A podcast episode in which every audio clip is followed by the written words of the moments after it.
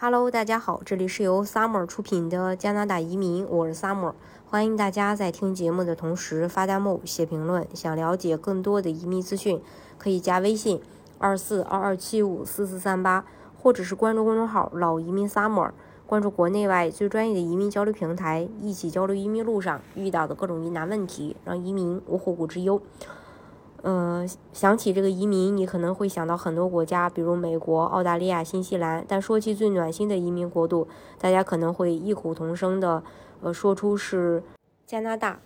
嗯，北美的枫叶之国，全球温暖口碑是移民申请人心之所向。最近出炉的加拿大2022年移民报告显示，移民占加拿大劳动力增长的百分之九十，和加拿大总人口增长的百分之七十五。如此仰仗移民，加拿大必然要加倍的对移民好。这个报报告呢，总结了过去一年加拿大移民部为减轻疫疫情对加拿大移民的影响而采呃采取的措施，以及为增加劳动力所做的努力。二零二一年是加拿大迎来了历史上移民数量最多的一年，共吸纳了四十点六万名新移民，比二零二零年增长了百分之一百二十。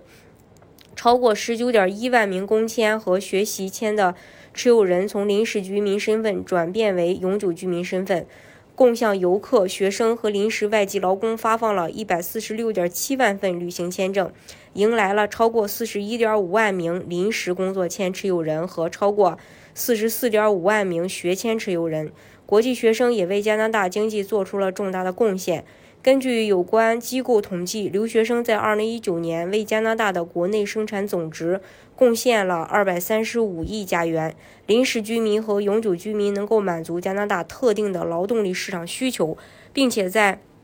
高科技、工业等部门的劳动力中占相对较高的比例。移民对加拿大的经济增长至关重要，也是支持经济复苏的关键。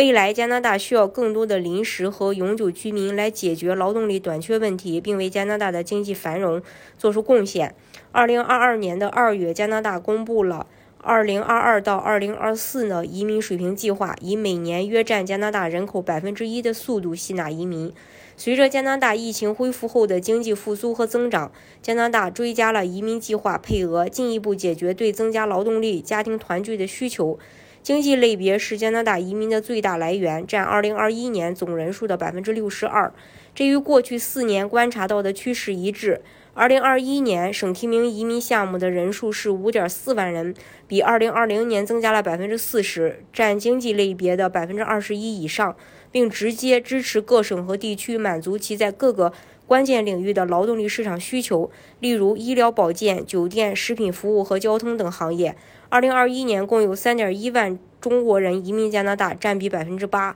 总体来说，加拿大为了应对当前的劳动力空缺问题，二零二三到二零二五移民配额仍在继续增加。省提名在